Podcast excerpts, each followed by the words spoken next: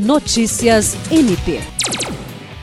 O Ministério Público do Estado do Acre, por meio do Centro de Apoio Operacional das Procuradorias e Promotorias de Justiça Criminal, CAOP-CRIM, participou da primeira reunião do Comitê de Políticas Penais do Estado do Acre, realizada no Palácio da Justiça. A promotora de justiça e coordenadora do CAOP-CRIM, Aretusa de Almeida Cruz, representou o Procurador-Geral de Justiça Danilo Lovisaro, que não pôde comparecer ao evento. O encontro teve a participação do juiz auxiliar da presidência do Conselho Nacional de Justiça, CNJ, e coordenador do Departamento de Monitoramento e Fiscalização do Sistema Carcerário e do Sistema de Execução de Medidas Socioeducativas, Luiz Lanfredi, além de representantes do Poder Judiciário e outras instituições presidido pelo Grupo de Monitoramento e Fiscalização do Sistema Carcerário e Socioeducativo do Estado do Acre, o Comitê de Políticas Penais foi constituído a partir da necessidade de qualificar o ciclo do sistema penal no Acre